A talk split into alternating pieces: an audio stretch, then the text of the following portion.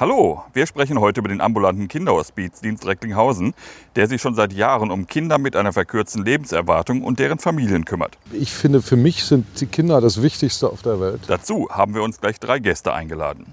Janine Füllings ist seit sieben Jahren ehrenamtlich als Begleiterin für den Kinderhospizdienst tätig. Ja, das ist das Beste, was ich jemals hätte machen können. Das bereichert einem das Leben. Regine Ullner ist betroffene Mutter von Luca, die seit ihrem dritten Lebensmonat mit einem Hirntumor lebt. Hospizarbeit ist ja nicht äh, Begleitung zum Sterben, sondern ich sage immer, das ist Begleitung im Leben. Außerdem mit dabei Schauspieler Martin Brambach. Er ist Schirmherr des Kinderhospizdienstes und sorgt für Öffentlichkeit und dringend benötigte Spenden. Weil sie von Spenden leben, brauchen die natürlich ein Gesicht, um Leute immer mal wieder darauf aufmerksam zu machen. Hallo, es gibt uns. Ihr merkt, wir haben viel vor. Wenn man sich darauf einlässt, wird das eine schöne Zeit. Los geht's. Wortschritte. Evangelisch an Emscher und Lippe. Der Podcast mit Jörg Eils. Guten Morgen, Frau Füllings. Schönen guten Ah, nee, wir Morgen. waren ja beim Du. Ja, bin die Janine. ja, hallo Janine. Dann bleiben wir auch beim Du, ne? Ja, gerne. Äh, es freut mich, dich kennenzulernen. Wir Ja. werden heute eine kleine Runde drehen. Das heißt, wir werden heute wieder was Besonderes machen. Wir machen nämlich so einen äh, Staffelgang. Wir gehen nur 1000 äh, Schritte Mhm. Ja. und danach kommt der, die nächste Kollegin. Ah, schön. Ne? Stellst du dich mal bitte kurz vor? Ja, ich bin die Janine Füllings, bin 37 Jahre alt, wohne in Recklinghausen, bin Mutter von sieben Kindern. Sieben Kinder? Ja. Wenn ich da einschreiten darf. Boah, das ist aber eine Menge zu tun, oder? Ja, ein bisschen. Uiuiuiui. Und ja, bin seit äh, guten sieben Jahren ehrenamtlich beim Kinderhospizdienst tätig in Recklinghausen. Und ja, das ist das Beste, was ich jemals hätte machen können. Warum? Das, ist, das bereichert einem das Leben. Man kriegt eine ganz andere Sicht auf die ganzen Sachen. Ähm, vom Team her einfach nur super. Und ja, das ist einfach nur klasse. Viele haben zwar Angst davor, wenn man sagt, man ist irgendwie ehrenamtlich tätig beim Kinderhospizdienst. Dann Genau, ich glaube, wir müssen erst mal erklären, was ist der Kinderhospizdienst? Genau. Ähm, ja, wir begleiten ähm, Kinder und äh, Jugendliche, die eine ähm, Krankheit haben, die äh, leider tödlich enden wird, wie auch immer. Sei es eine Erbkrankheit oder ja, meisten, die meisten denken, das wäre nur Krebserkrankung. Das haben wir eher weniger. Wir haben meistens eher so äh, Gendefekte, ja. Und die begleiten wir dann. Äh, wir entlasten die Eltern. Wir kümmern uns um die Geschwisterkinder, je nach Bedarf. Ja. Und ja, versuchen für die Familien da zu sein. Wie auch immer, wie sie das wünschen. ja, wie sieht Ihr Dienst konkret aus? Wie können Sie den, den Menschen helfen oder Sie dabei unterstützen? Ähm, ja, die Menschen, äh, die Familien melden sich bei uns und äh, wir versuchen das dann individuell zu gestalten. Sei es halt nur um die Geschwisterkinder zu kümmern oder um das erkrankte Kind oder bei Anträgen zu helfen. Das machen wir auch immer. Oder Probleme mit der Krankenkasse, Hilfe vermitteln, einfach für die Familien da sein, Ja. weil die haben schon schwer genug und äh, ja, um die dann zu entlasten und äh, für sie da zu sein. Ja. Wie viele ehrenamtliche Begleiterinnen hat der Dienst? Ähm, wir sind, glaube ich, jetzt mit dem neuen Kurs bei ungefähr äh, 35 Ehrenamtliche, meine ich. Wie gesagt, ich habe vor sieben Jahren den Kurs gemacht. Ähm, bin jetzt seit guten sieben Jahren dabei und äh, helfe dem Dienst, wo es nur geht. Begleite äh, Sieben scheint Ihre Zahl zu sein. Sieben Kinder, sieben Jahre dabei. Ja, stimmt. Jetzt muss ich sagen. Wie, wie alt sind die Kinder und Jugendlichen? Si- Sind es nur Kinder und Jugendliche oder? Äh, es sind, wir begleiten halt auch bis ins Erwachsenealter rein. Wenn wir einmal begleiten und ähm, die Familien das nicht aus irgendwelchen Gründen äh, nicht mehr wünschen, begleiten wir bis ins Erwachsenenalter ein. Mein Kind oder mein Erwachsener, den ich begleite, der ist mittlerweile schon um äh, äh, 23. Und äh, ja, der hat Muskeldystrophie und äh, das wurde im Alter von fünf Jahren ungefähr festgestellt, richtig. Und äh, bis äh, Corona bin ich da jede Woche einmal hingefahren, habe äh, den Tom besucht. Ja, er ist nicht mehr so mobil. Wir waren dann bei ihm im Zimmer, haben dann gequatscht, uns ausgetauscht und äh, Dann konnte die Mutter in der Zwischenzeit was anderes machen und ja. Äh, ja. Das heißt, sie entlasten auch die Familien ganz Genau, stark. genau. Wie wird man Begleiterin? Man meldet sich bei uns im Dienst, ähm, bei der lieben Anne oder bei der lieben Sandra, Anne und Sandra sind? sind die Koordinatorinnen vom Kinderhospizdienst. Die, äh, ja, wir haben das vorher gemacht, immer einmal im Jahr haben die ein, ähm, ähm, einen Ehrenamtskurs äh, geleitet. Das geht ungefähr ein halbes Jahr. Da wird man an die Sache rangeleitet. Ich muss mal einmal kurz ein, einfügen. Ja. Es windet heute extrem. Ja. Es regnet auch leicht. Aber wir lassen uns davon nicht abschrecken. Wir gehen einfach weiter. ne? Alles gut. Braucht man eine, eine bestimmte Qualifikation dafür? Oder? Ähm, nee, das gar nicht. Man muss sich da nur drauf einlassen. Also es kann nicht jeder, würde ich einfach mal behaupten, ähm, weil äh, man setzt sich mit dem Tod auseinander. Mhm. Ähm, Der gehört ja dazu. der gehört dazu, zum Leben finde ich auch. Also man wird geboren und irgendwann gehen wir. Ich hoffe, das dauert noch lange, bis wir alle gehen.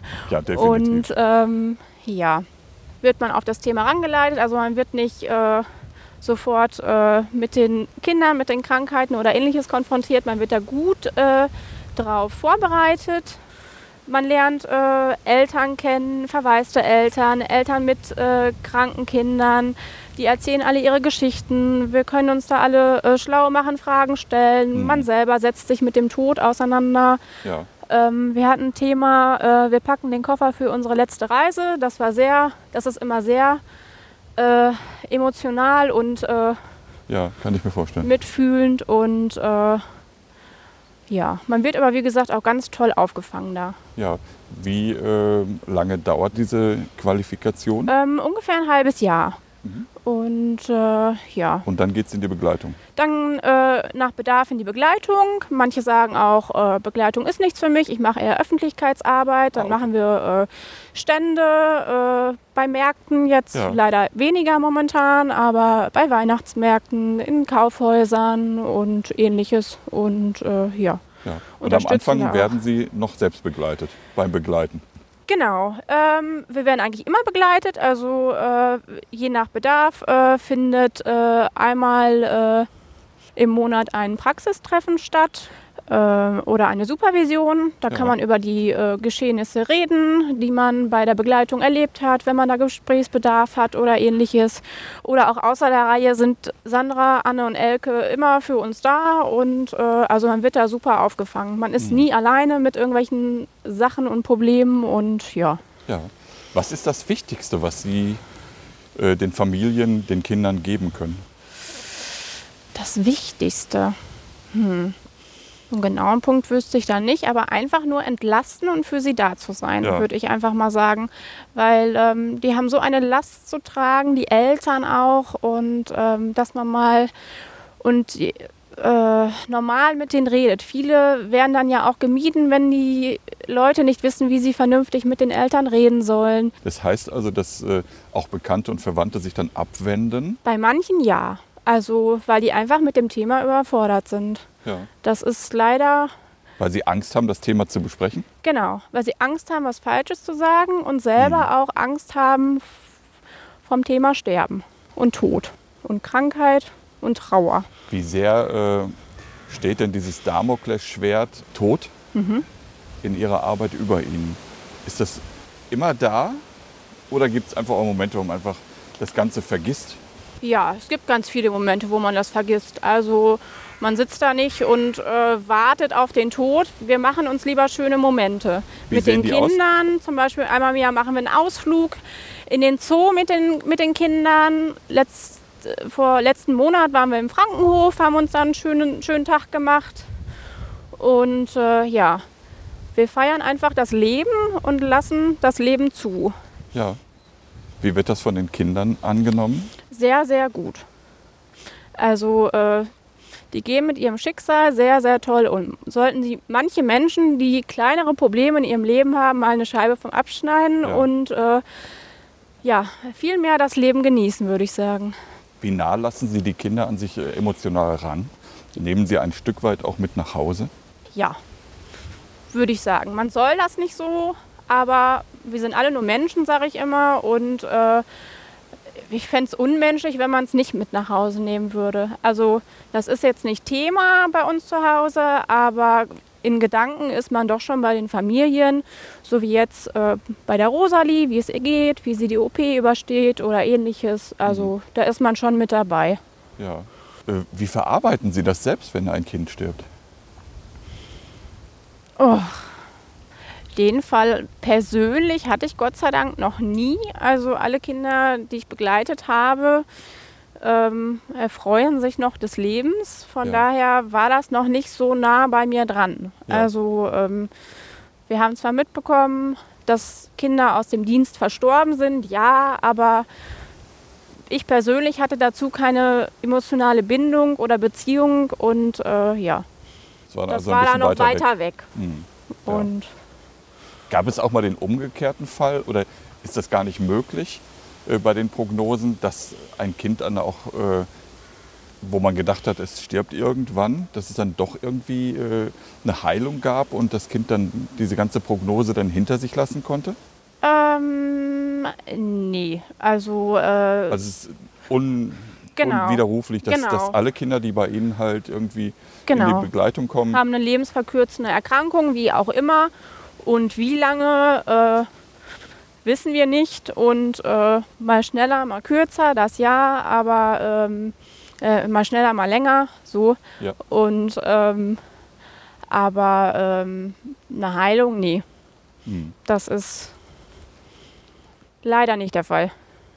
gibt es eine Betreuung nach dem Tod hinaus, also eine Betreuung der Familien? Ja, wir sind weiterhin für die Familien da, wenn sie es wünschen. Das auf jeden Fall. Sie werden aufgefangen von unserem Dienst, von unseren Ehrenamtlichen und äh, also das auf jeden Fall.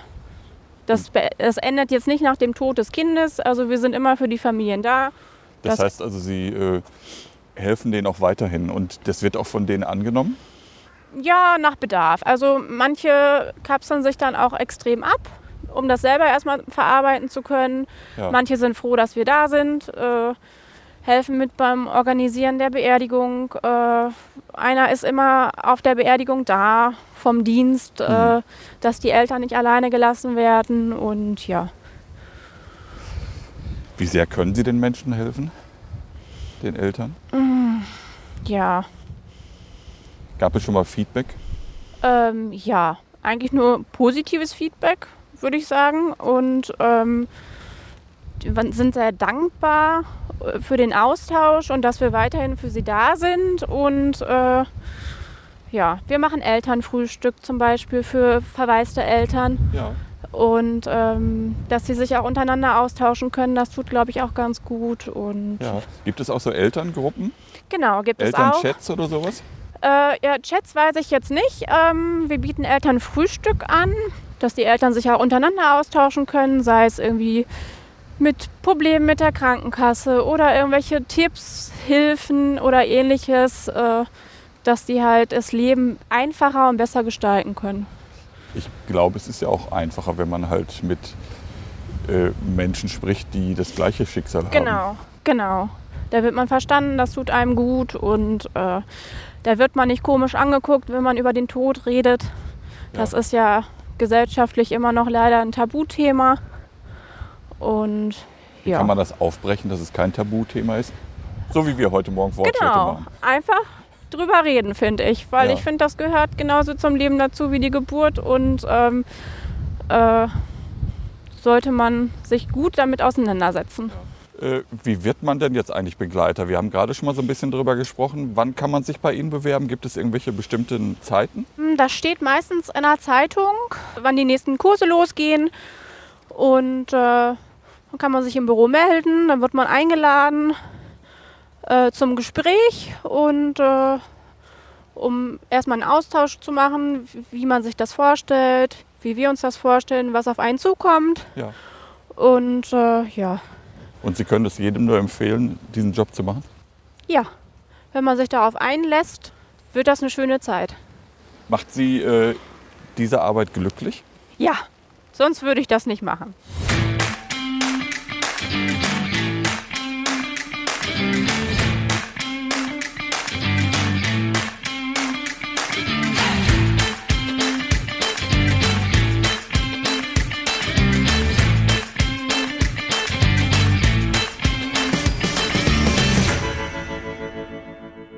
Ja, wir machen jetzt weiter. Jetzt haben wir zu Gast Frau Ullner. Stellen Sie sich doch mal bitte kurz vor. Ja, mein Name ist Regine Ullner. Ich bin 52 Jahre alt, habe drei Kinder, also drei erwachsene Kinder, Ja. muss ich dazu sagen.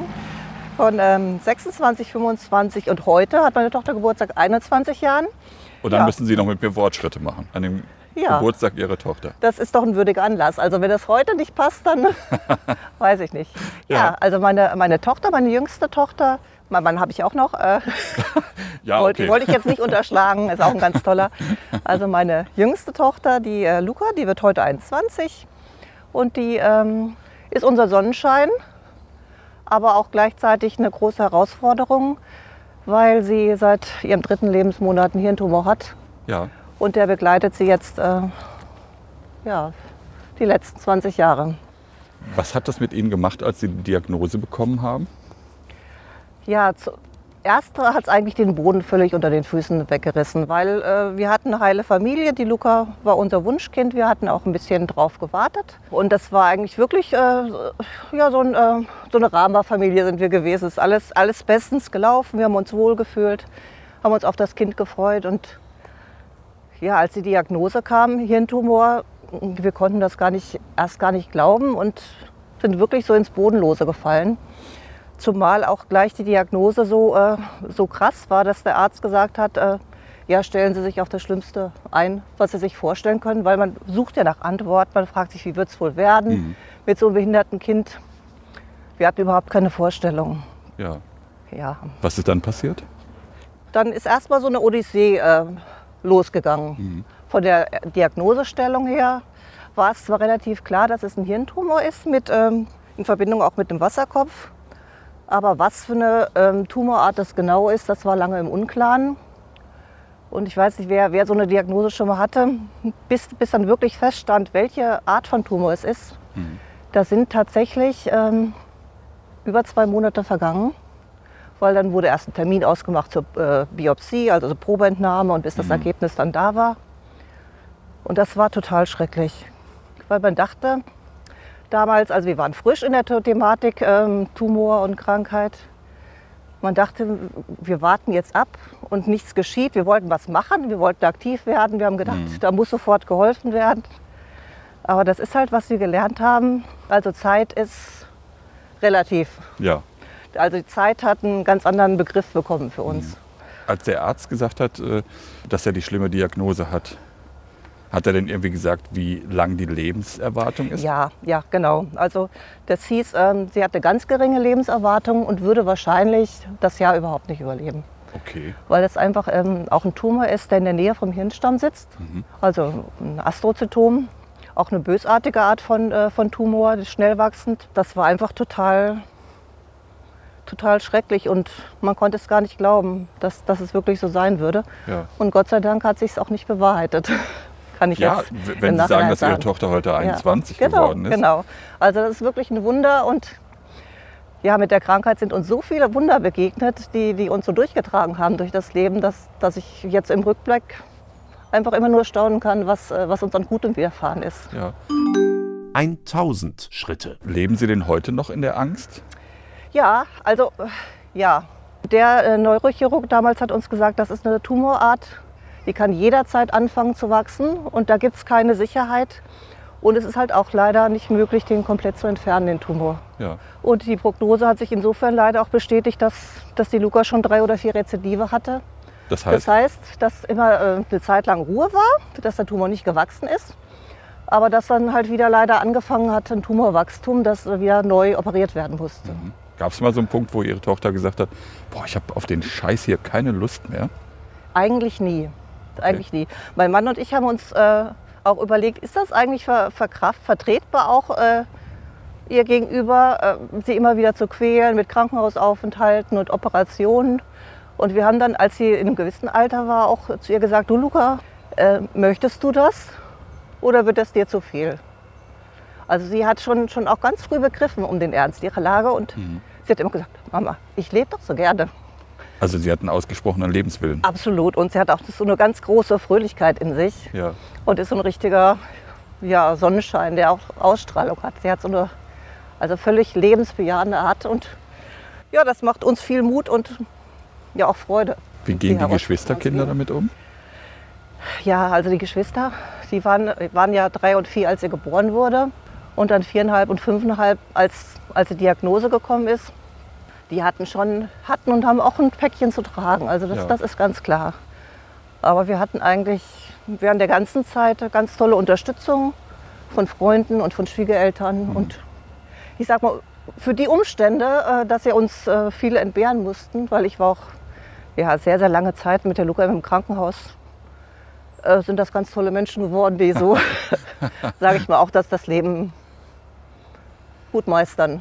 Ja, ich sag mal, es Art für die natürlich haben, auch wahrscheinlich schwierig, weil sich äh, das Leben natürlich komplett dann halt wahrscheinlich auch eine ganze Phase lang wirklich um Luca gedreht hat. ne? Ja, ja, also das ist auch äh, im Grunde, wenn man ehrlich ist, ist es bis heute so. Ja. Weil ja, zum einen ist sie die Jüngste und sie hat halt auch ihre Herausforderungen. Durch, die, durch den Tumor ist sie behindert, braucht Unterstützung, sie ist blind. Also sie hatte schon immer ihre Sonderrolle. Mhm.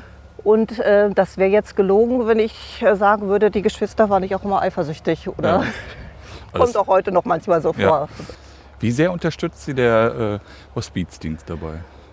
Ja, der Hospizdienst, das ist äh, eine ganz, ganz tolle Sache. Wir, wir sind leider erst relativ spät dazu gekommen. Da war die Luca schon äh, also 2013 Ja. bzw. 2014. Also wir waren viele Jahre ohne den Hospizdienst und haben das so äh, ja, immer so ein bisschen mit Abstand betrachtet, weil, weil wir einfach ein falsches Bild hatten von Hospizarbeit. Aber je mehr wir halt auch zu tun hatten mit den Mitarbeitern und Organisatoren, haben wir eigentlich ganz schnell erkannt, dass es eine Riesenhilfe ist und eine Chance. Also für die Luca ist das ein Highlight, ein Lebenshighlight, muss ich wirklich sagen. Weil Inwiefern? ähm, sie bekommt ja Besuch von den Ehrenamtlichen vom Ja. Hospiz. Und das sind einfach so richtig tragende Säulen in ihrem Leben geworden, Mhm. weil das auch Menschen sind, halt, mit denen sie reden kann, die nicht die Eltern sind. Ja, Und das ist einfach so eine richtig qualitativ tolle Zeit. ja. Ich kann mir vorstellen, dass Freundschaft wahrscheinlich eher weniger in Ihrem Leben vorkommt, oder? Oder wie schwierig ist das überhaupt, Freunde zu finden? Ähm, auch da muss ich wieder sagen, es ist, äh, ist bei uns nicht der Fall. Insofern bin ich vielleicht wirklich nicht so eine, so eine ganz typische Nee, gut. ähm, Betroffene, weil wir haben gute Freunde, die uns gerade auch in der schweren Zeit richtig mit durchgetragen haben. ja, Und die ähm, sind vielleicht nicht so viele wie, wie, wie bei manch anderen, aber die Freunde, die wir haben, die begleiten uns wirklich schon viele Jahre und auf die kann man sich verlassen. auf die kann man sich 100 Prozent verlassen. Ja. Ja, weil wir haben vorhin äh, darüber gesprochen, dass äh, es doch bei Familien vorkommt, dass Freunde äh, den Rücken kehren, weil sie da Ja, mit der ja. Problematik gar nicht umgehen können. Also das haben Sie so nicht erlebt? Nein, also die Freunde nicht. Das, äh, vielleicht hängt es damit zusammen, dass, dass wir unsere Freunde auch im Umfeld ähm, unserer Kirchengemeinde hatten und haben. Ähm, dass wir auch so eine gemeinsame Basis haben, die, die auch darüber hinausträgt, über die, die Probleme so des, des Normalen. Und wir da einfach so ein Fundament haben, wo wir eine ja, gleiche Basis haben. Aber natürlich habe ich auch, auch erlebt, dass äh, Bekannte oder ja, entfernte, entferntere Freunde ähm, Angst haben vor dem Thema. Ne? Das, ähm, so die Beschäftigung mit jemand Behindertem, das ist auch so ein bisschen wie so ein äh, Stigma, sage ich mal, so als wenn man selber auch in so ein Unglück vielleicht mit reingezogen wird. Oder, also man, viele halten sich einfach gerne so ein bisschen im Hintergrund oder Das ist aber auch, sagen, ich, die Angst ganz, ganz Tod, schrecklich, oder? ganz schrecklich. Es ist da, in dieser Gesellschaft ist nach wie vor das Thema Tod immer noch so ein bisschen irgendwie Ja, so ein ja. Pfui-Thema im Grunde genommen halt. Ne? Ja, so, also nach dem Motto, wenn ich mich damit beschäftige, dann trifft es mich vielleicht auch. Und der ganze, völliger die ganze Quatsch ist. Angst, ja natürlich, aber so die Angst auch und auch Ja. unbewältigte Trauer so im eigenen Leben, Mhm. die, die soll da nicht hochkommen, die wird Ja. so schön unterm Deckel gehalten. Und das ist natürlich beim Kinderhospiz äh, eine ganz tolle Sache, weil ähm, da ist der Tod nicht irgendwas Abgesondertes, was, äh, was nicht thematisiert werden darf, sondern das ist ein Teil vom Leben Ja. Einfach eine Selbstverständlichkeit, so wie geboren werden und Feste feiern, weiß man, äh, ja, dass das kommt.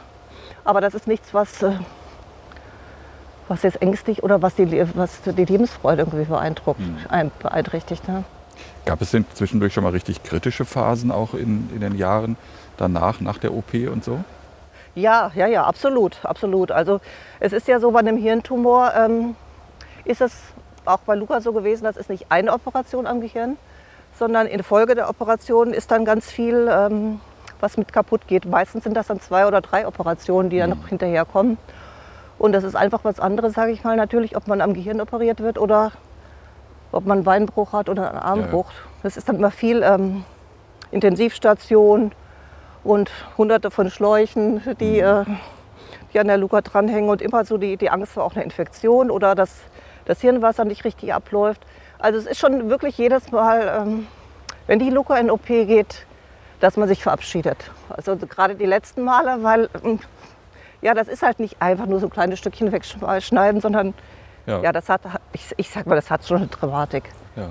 Ist so. Also wir haben uns schon, schon mehr, mehrfach auch verabschiedet. Ja, und freuen uns natürlich dann jedes Mal, wenn, äh, wenn sie dann wieder da ist. ja, das glaube Auf ich. jeden Fall. Ja. Gibt es denn so etwas, was Sie gelernt haben oder wie Sie das gelernt haben, mit dem Tod irgendwie umzugehen? Kann man das überhaupt lernen? Kann man sich wirklich darauf vorbereiten, dass der Tag X irgendwann kommen wird? Also nicht, man kann es nicht wirklich. Also den, den Gedanken zulassen ist wichtig, ja. Also dass, dass, man, äh, dass man nicht versucht äh, zu vermeiden, dran zu denken, Mhm. sondern dass man immer wieder sich auch auseinandersetzt. Und was mir wichtig ist, zum Beispiel auch Freunde und Bekannte zu unterstützen, wenn, wenn Kinder oder Angehörige gestorben sind, dass ich hingehe, zur Beerdigung hingehe und mich dem wirklich aussetze. Ja.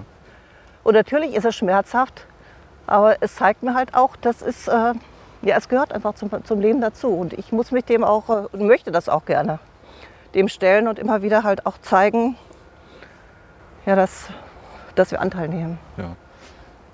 Ist Geben. Sie sich zwischendurch auch mal äh, eine Auszeit, wo Sie dann halt Kraft tanken?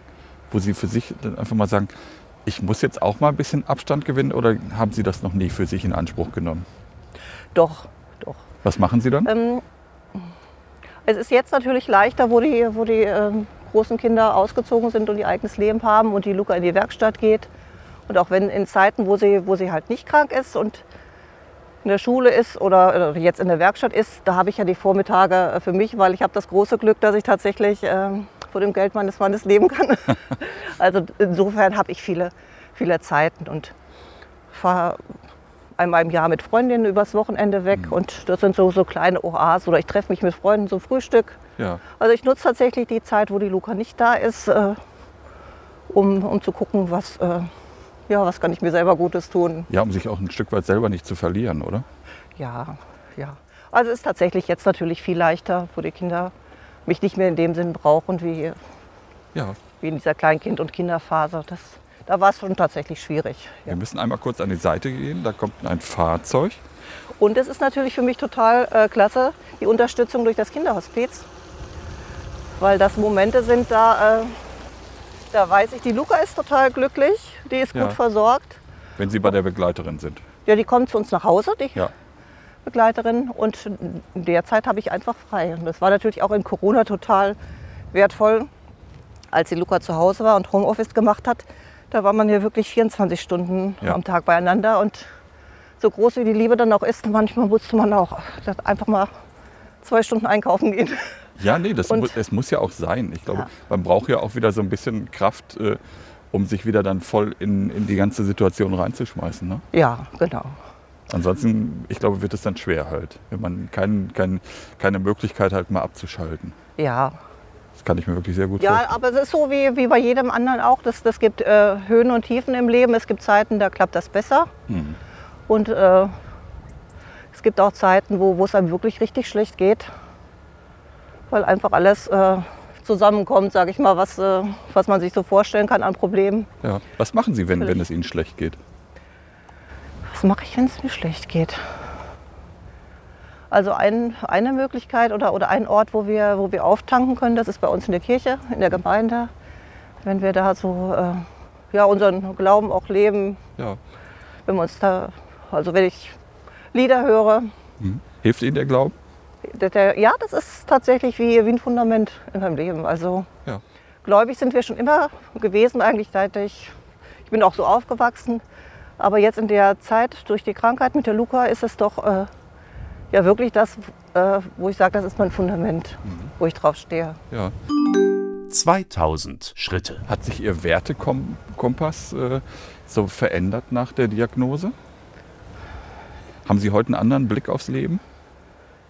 Ja, natürlich die, äh, die Wertigkeiten haben sich total äh, verändert. Das, was beim früher vielleicht mal wichtig gewesen ist oder wo man dachte, Ja. so und so muss es sein, äh, viele Sachen sind völlig belanglos. Also viele, viele Probleme, auch die andere, für andere Leute ganz groß sind, äh, das sage ich ja, kann ich verstehen.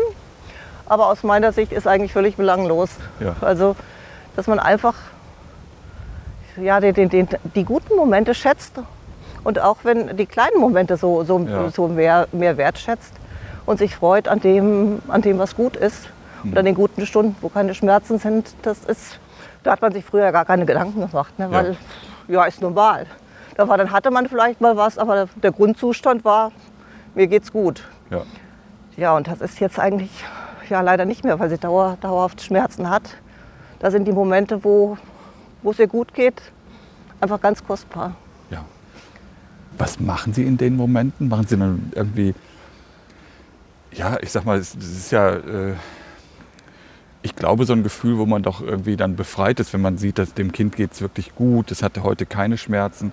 Da möchte man doch am liebsten, ich sag mal, so eine Party schmeißen, oder? Ja, Ist doch jeder Ja. Tag wie so ein Geburtstag im ja Grunde. ist, es ist auch so. Also das ist einfach so. Wir, wir, mein Mann und ich, wir sitzen dann da und wir freuen uns und das ist wie, äh, ja, wie so ein kleiner Urlaub im Ja. Kurzurlaub im, ja. ja. Und heute bestimmt auch an Ihrem Geburtstag, oder? Ja, also heute äh, Morgen war tatsächlich keine Rede von Schmerzen. Das war sonst häufig so, ist morgens, oh Mama, meine Nacht war schlecht. Ich musste so und so oft Schmerzmittel nehmen. Ja. Und heute Morgen war dann, darf ich schon ein Geschenk aufpacken vor der, vor der Arbeit? Sehr und schön. ja, war tatsächlich kein Wort von Schmerz, sondern einfach so die Vorfreude. ja. Und das ist was, was wir wirklich auch von ihr lernen könnten oder gelernt haben, so im Augenblick zu leben. Den Moment zu genießen. Genau, ja. Ja.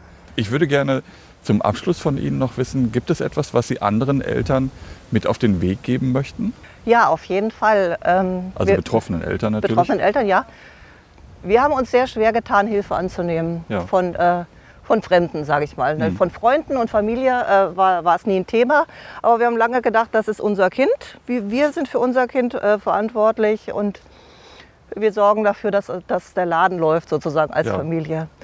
Und erst als wir eigentlich mit dem Kinderhospiz in Kontakt gekommen sind, haben wir gemerkt, wie dumm das war, weil das einfach so eine Bereicherung ist und so eine, so eine Riesenhilfe Ja. dass, ich, äh, dass wir im Nachhinein denken, wir waren, wir waren dumm, dass wir nicht viel früher schon Kontakt aufgenommen haben. Hospizarbeit ist ja nicht äh, Begleitung zum Sterben, sondern ich sage immer, das ist Begleitung im Leben.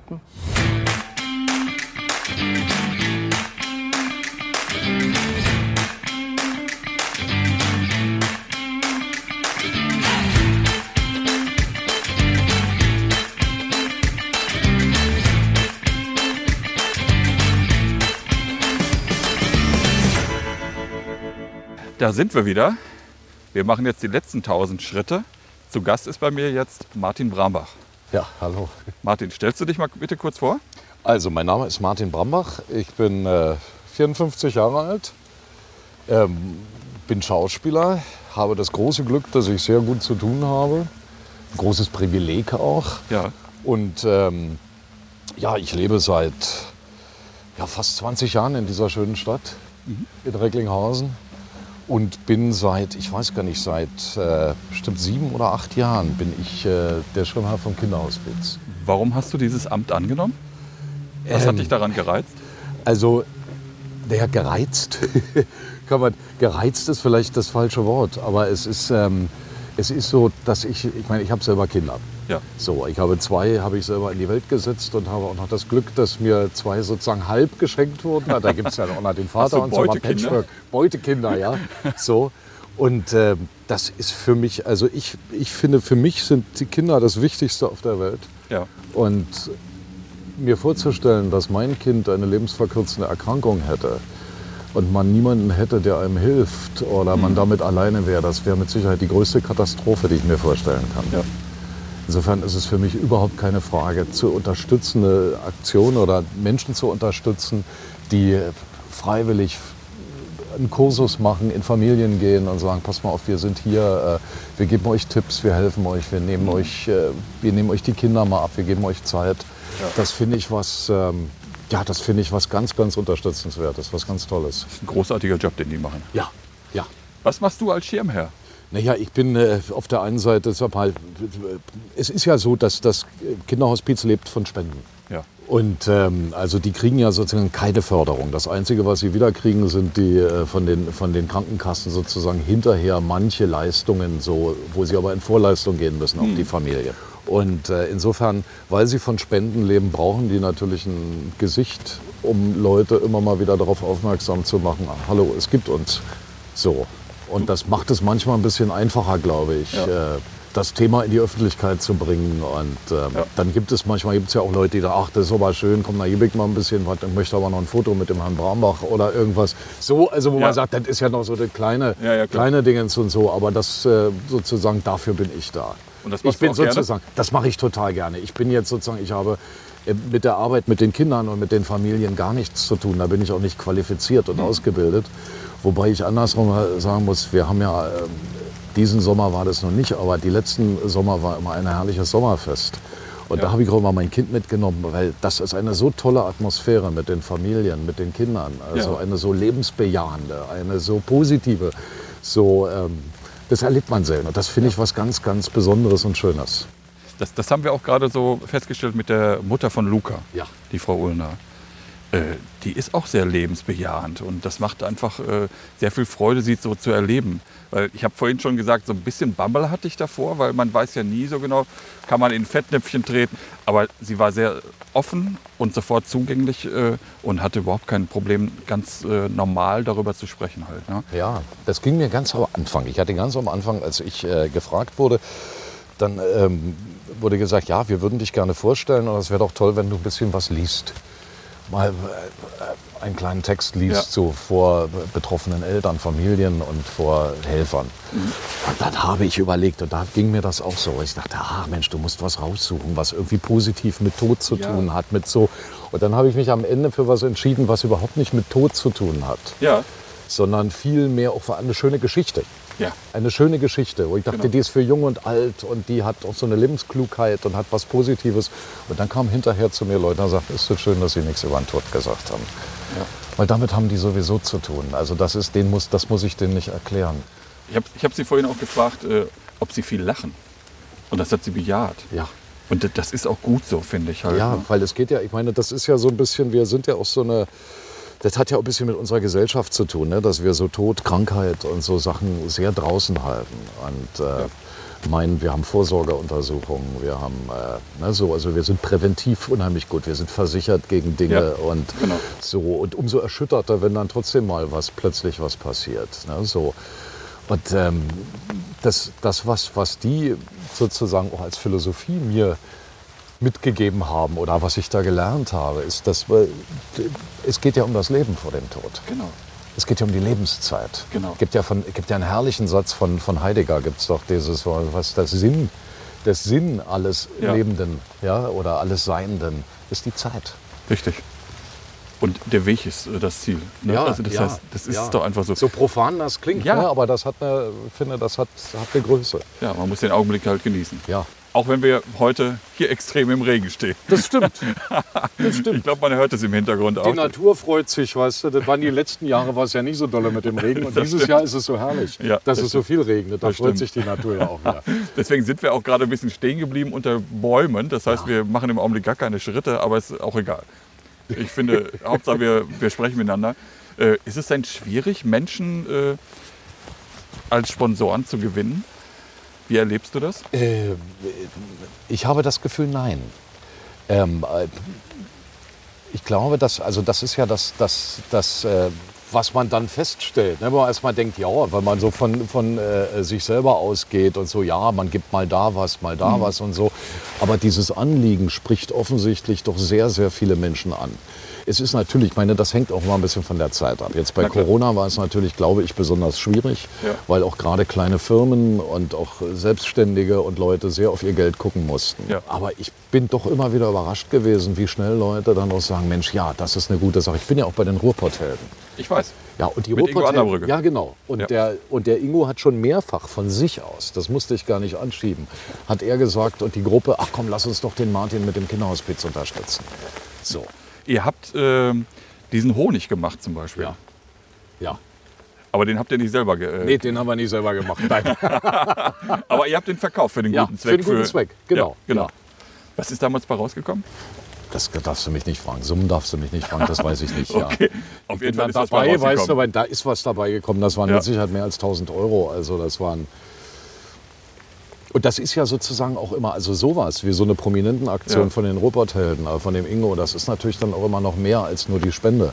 Ja. Weil das ja auch wieder eine öffentlich, so ein Echo hat in der Öffentlichkeit, Genau. wo man sagt, ach guck mal Mensch, die unterstützen die, Mensch, das ist eine gute Sache, lass uns da auch mal so. Ja. Wer hatte die Idee mit dem Heldenhonig? Das hat der Ingo gehabt. Ah, okay. Das kam sozusagen aus, also es kam von ihm und aus der Gruppe Ja. sozusagen. Ne? Das ist, die treffen sich auch regelmäßig und dann wird immer mal beraten, was. Die sind ja dafür da, Gutes zu tun. Also Ja. das ist ja sozusagen deswegen Ruhrpotthelden. Ne? Bist du grundsätzlich so ein äh, hilfsbereiter Typ? Ich, ich würde sagen, ja. Also, ich meine, es kommt immer darauf an, für, Ja, ja, so, aber äh, ja, grundsätzlich, äh, grundsätzlich sag mal, bin ich ein empathischer Mensch. Okay. Also Das ist die Grundvoraussetzung mich, dafür, Ja, oder? ich kann mich durchaus in andere reinversetzen und das ist Freude zu geben ist ja manchmal auch was wahnsinnig Schönes, weil es ja auch einen selber bereichert. Hast du denn, ich glaube, du hast gerade so andeutungsweise gesagt, hast du denn irgendwie auch äh, mit den Betroffenen irgendwie Kontakt? Na, ich habe mit den Betroffenen Kontakt ist sozusagen über die Feste und über die Treffen, die es gibt und äh, so, da bin ich, wenn ich da dabei bin. Ich bin ja schon ein paar Mal im Tag des Kinderhospizes. Auch äh, gibt es ja auch deutschlandweit den Kinderhospizdienst. Da bin ich auch dabei gewesen. Und dann lernt man immer wieder natürlich Leute kennen. Man lernt Ja. Familien kennen.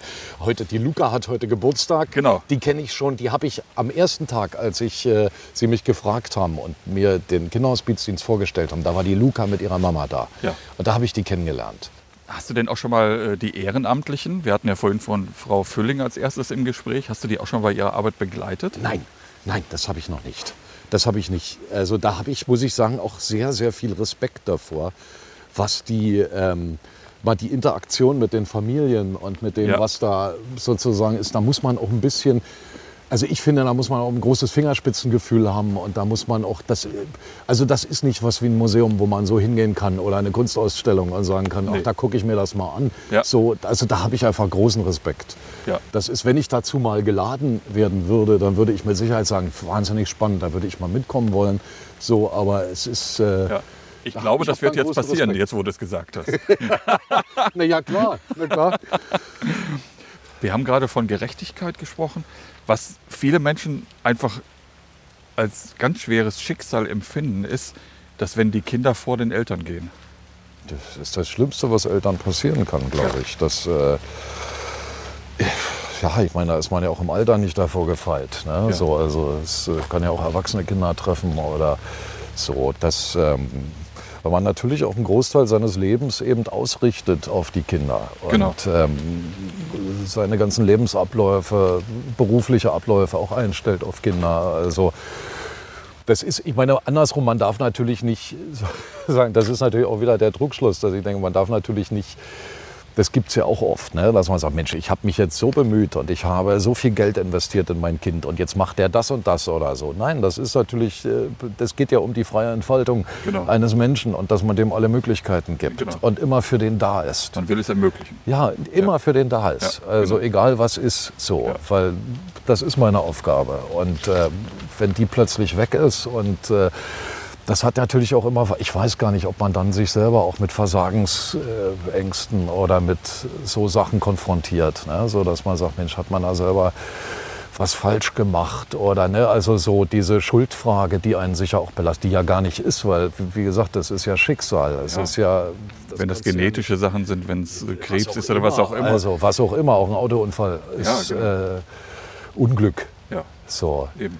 Wenn es jetzt nicht fahrlässig ist, dass ich getrunken habe und ne, sowas, das Okay. kann man sich nie verzeihen. Das ist Ja. was, ich glaube, das ist äh, ein Mal, was man dann mit sich trägt. Definitiv. Aber ansonsten, hast du dir schon mal Gedanken gemacht, was, was wäre, wenn deine Kinder vor dir sterben? Also ehrlich gesagt habe ich Angst vor dem Gedanken. Das äh, habe ich. Ich wüsste gar nicht, wie man damit umgeht. Ja. Wüsste ich nicht. Ich weiß, das würde sehr, sehr viel erstmal zerstören und würde. Ähm, ja, das wäre. Ich weiß gar nicht, ob man dann so einfach so weitermachen kann. und sagen kann, so, äh, das, gut, ja, jetzt habe ich mehr Zeit für mich oder also, dass man so auf so einen pragmatischen Punkt irgendwann kommt, kann ich mir gar nicht vorstellen. Ich glaube, dass es eine lange Karenzzeit braucht, um Ja. da wieder einigermaßen selbst Fuß im Leben äh, zu fassen. Halt. Ja, und das ist ja auch, ich meine, das finde ich ja auch wieder beim Kinderhospiz so eine tolle Sache. Das ist ja nicht nur um die, es geht ja eben nicht nur um die Kinder, die jetzt leben und die Eltern, die, äh, die in ihrem Kampf und äh, ihrer Verzweiflung unterstützt werden, sondern es geht ja auch um die verwaisten Eltern. Die haben ja auch Kreise miteinander, die sie äh, miteinander bilden. Da werden regelmäßig Kerzen angezündet, wenn die Kinder Geburtstage haben oder wenn der Todestag da ist. Dann gibt es Treffen miteinander. Das heißt, dass man da einen Austausch hat. Und das ist, glaube ich, sozial noch viel, viel schwieriger Ja. für ein Umfeld. Dass man so, also wie schnell sagt man dann zu jemandem, äh, ach komm, du lass da mal los. Also komm, das ist jetzt drei Jahre her, also oder vier Jahre. Wie lange willst du denn da noch so? Das hört nie auf. Nee. Das ist ja da, das war ja ein Mensch, mit dem man, äh, und Genau. auch da hilft natürlich, auch da hilft mit Sicherheit, wenn man in irgendeiner Form eine Religiosität hat, wenn man einen Glauben hat, glaube ich. Ich glaube, das hilft, Ja. dass man die Sachen auf eine Art einordnen kann und äh, dem toten Kind auch einen Platz zuweisen kann. So, Mhm. dass auf eine Art diese Präsenz, die es ja in einem eigenen Kopf und in der Erinnerung hat, man dem auch real zuweisen kann. Das hilft dann wahrscheinlich sehr, nehme ich an. Ja, klar. Also ich kann das gut nachvollziehen, dass man wirklich sagt, äh, das ist eine Lebenslücke, die wird sich nie wieder schließen. Ja. Das ist einfach so halt. Ne? Das ist ein Verlust, den, den macht nichts in dieser Welt wieder gut. Hast du schon mal so eine Rolle gespielt als äh, Vater, der in so einer hab ich. Situation war? Das habe ich schon öfter, ja. Also in Krimis natürlich so. Also ich habe mal einen Tatort gespielt, da habe ich äh, ein Kind gehabt mit ADHS und ähm, ich habe es aus Versehen getötet. So, und ähm, habe ich aber einen Vater gespielt, der eben das nicht vertuschen wollte, sondern der so verzweifelt war darüber. Ja. Sowas. Also das sind natürlich immer Sachen, wo man sagt, da nähert man sich etwas an. Ja, da nähert man sich. Äh, das, äh, da hab, ich habe ganz großen Respekt davor, wenn Menschen das im wirklichen Leben haben. Und Ja. äh, ich mache ein bisschen Quatsch, weißt du, und versuche mit ein paar Pinselstrichen und mit Vorbereitung mich reinversetzen, äh, so eine Welt äh, erscheinen zu lassen. Aber Mhm. es ist natürlich nicht die Realität. Wie, wie bereitest du dich dann auf so eine Rolle vor? Naja, Sprichst du dann im Vorfeld mit Betroffenen? Ähm, das gibt's auch. Das gibt's auch. Es gibt Rollen, da habe ich mit Betroffenen geredet. Aber es gibt, äh, meistens ist es sozusagen, ist ja der Punkt, dass man etwas sucht, wo es, wo man guckt, wie reagiere ich? Ja. Also was wäre, wenn mir das passiert? Und in sich reinhorcht und ähm, was, was für Räume gehen da auf? Was macht man da? Was, was würde man? Wie, wo sitzt da die Emotion? Also das, das, ich finde das, also wo ich zum Beispiel mit Betroffenen geredet, ich habe einen Film über die Laufparade gemacht. Kenne ich. So, ja, Super Film. und da gab es zum Beispiel auch, also da haben wir Betroffene auch getroffen und geredet. Ich habe über Wunder von Längede gemacht, da haben wir mit Leuten, mit Bergleuten geredet, die da unten waren. Und das waren schon wichtige Sachen, weil man dann auch Sachen erfährt, die man so gar nicht, Ja. gar nicht im Kopf hat. Ähm, so was Intimes wie das, eigen- dass das eigene Kind stirbt, das ist was, ähm, klar ist das interessant, was andere, aber ich glaube, das ist auch bei jedem ganz verschieden. Was müssen wir als Gesellschaft tun, um diesen Familien eine stärkere Teilhabe zu ermöglichen, um sie noch mehr zu unterstützen? Ich finde, wir müssen selbstverständlicher damit umgehen. Also viel selbstverständlicher damit umgehen, dass es das gibt. Ja. So. Und den äh, Raum in der Öffentlichkeit geben, das nicht verstecken. Das, ähm ja, ich finde ehrlich gesagt, ich finde ehrlich gesagt sowas wie äh, äh, den ambulanten Kinderhospizdienst, das müsste, müsste staatlich gefördert sein. Das kann nicht sein, dass die nur von Spenden leben. Das finde ich eigentlich ein Skandal in einem so reichen Land, wie in dem wir leben. So, Ja. Dass sie um jede Leistung noch mal kämpfen müssen mit der Krankenkasse, dass viele Sachen eben nicht gehen. Ich meine, das hat ja nicht nur Folgen für Dinge, die sie für das Kind tun, sondern die haben ja auch beruflich, müssen die ja ihr Leben ausrichten dann auf die Kinder. Also das Ich heißt, denke, das hat ja noch mal einen finanziellen Hintergrund. Also was Ja. man da, die Wohnung muss umgebaut werden, muss und, und, und. Also das sind ja Dinge, so das muss ja alles finanziert werden. Ja. So, und Manche find- müssen ihren Job aufgeben, wahrscheinlich ja, sogar. Natürlich, na klar, na klar. Ich meine, das ist ja was, da kannst du ja nicht sagen, da ist jetzt irgendjemand oder ich gebe denen Pflege oder so, sondern da willst du ja selber da sein. Und, Ja. ähm, und da finde ich, das äh, finde ich ganz, ganz äh, schwach von unserem Staat, dass es da nicht eine staatliche Unterstützung gibt. Also Ja. dass das nicht selbstverständlich ist. Ja. Und dass dieses Thema, ich glaube, das ist, das ist der Hauptpunkt, dass dieses Thema müsste präsenter sein. Ja. So, dass es das gibt. Wie, wie kann man das präsenter machen? Ja, das hat natürlich mit Medien zu tun auch. Ne? Das hat mit Medien zu tun, dass es immer wieder auch Berichte gibt, dass es auch positive Berichte gibt. Also, dass wir diese Berührungsängste davor, dass es da äh, Menschen gibt mit einer Krankheit, dass es äh, Menschen gibt mit so einem Schicksal, Ja. dass diese Berührungsängste aufhören, dass wir sozusagen selbstverständlicher miteinander umgehen und aufeinander zugehen können und sagen, Mensch, pass auf, brauchst du Hilfe? Was ist denn auch Ja. so, also nicht mit diesem Dünkel, oh Gott, da ist jemand krank, da hat jemand, ach, der hat jetzt so, ach, ich sag lieber gar nichts, ich gehe lieber gar nicht hin. Oder Ja. ne, so, ich guck mal nicht hin. Ja. Glaubst du, dass äh, die Ehrenamtlichen, die diesen Job halt machen, zu wenig Wertschätzung bekommen? Sie bekommen da natürlich innerhalb der Gemeinschaft sicher eine große Wertschätzung und Ja. von den Familien auch. Ja. Und, aber ähm, ich finde, gesellschaftlich sollte das auch bekannter werden. Weil das finde ich schon was Enormes, dass Ja. Leute da äh, einen Kurs machen und sagen, so, ich opfere einen Teil meiner Freizeit. Und das sind Menschen, die haben zum Teil selber Familie, die haben zum Teil gar nichts damit zu tun. Zum Teil sind sie selber betroffen oder waren betroffen oder ne, so. Da kommen ja aus unterschiedlichsten Zusammenhängen. Und ich finde, das ist was, also da müsste eigentlich müsste jeder von denen äh, eine, weil eine Verdienstnadel der Stadt kriegen oder also irgendwie so ein, wo man Genau. sagt, so ein Podium bekommen, ne? Ja. wo man sagt, das guck mal, hier gibt sind Leute, die machen was ganz Ja. Tolles und Genau. unsere Welt wäre nicht so gut, wie sie jetzt, wie sie jetzt, also sie ist ja nicht immer gut, aber sie wäre sehr viel schlechter, wenn es diese Menschen nicht gäbe, wenn es diese sozialen, dieses soziale Engagement nicht gäbe. Also das, Das ist schon fast ein schönes Schlusswort, Martin. ach hör auf. Ja, ja, doch, finde ich schon. Sie haben Ihr Ziel erreicht. Ich hoffe, dass wir mit, diesem, mit dieser Podcast-Folge vielleicht ein bisschen Öffentlichkeit schaffen für den Bereich, für die Ach, das Menschen. wäre toll, ja. ne? Das wäre äh, das wär ganz wichtig. Ich finde das ganz wichtig. Ich, ich danke dir ganz herzlich, dass du heute mit mir. Wir sind jetzt keine 3000 Schritte gegangen. Das war bei dem Wetter aber nicht möglich. Wir haben jeden Baum ausgenutzt, unter den wir uns bei diesem Regen stellen Ja, konnten. mal, aber wir gehen ja noch so eine ganz kleine Runde auf dem Weg zurück. Das ist ja nochmal. Echt? Haben wir nochmal drei Schritte. Guck mal, wir können doch einmal nochmal so, gehen wir einmal nochmal im Kreis. Oder du bist schon jetzt durchfroren, ne? Ja, ja, ich nee, bin ja komm, schon dann gehen wir einmal so, dann gehen wir dahin. Nein, aber ich fand es auch toll, dass du dich heute zur Verfügung gestellt hast, trotz dieses selbstverständlich. usseligen Wetters. Ja, selbstverständlich. Danke. Ja, Martin, gerne. hat Spaß gemacht. Ja, Und du hast ja gerade irgendwann mal zwischendurch gedacht, gesagt, wir machen irgendwann mal einen Martin Brambach-Podcast. das machen wir mal. Das finde ich super, da freue ich mich Ich drauf. bin nicht so eitel, dass das so schnell sein muss oder so, aber das können wir mal machen. Super, ganz herzlichen Ja. Dank, Martin.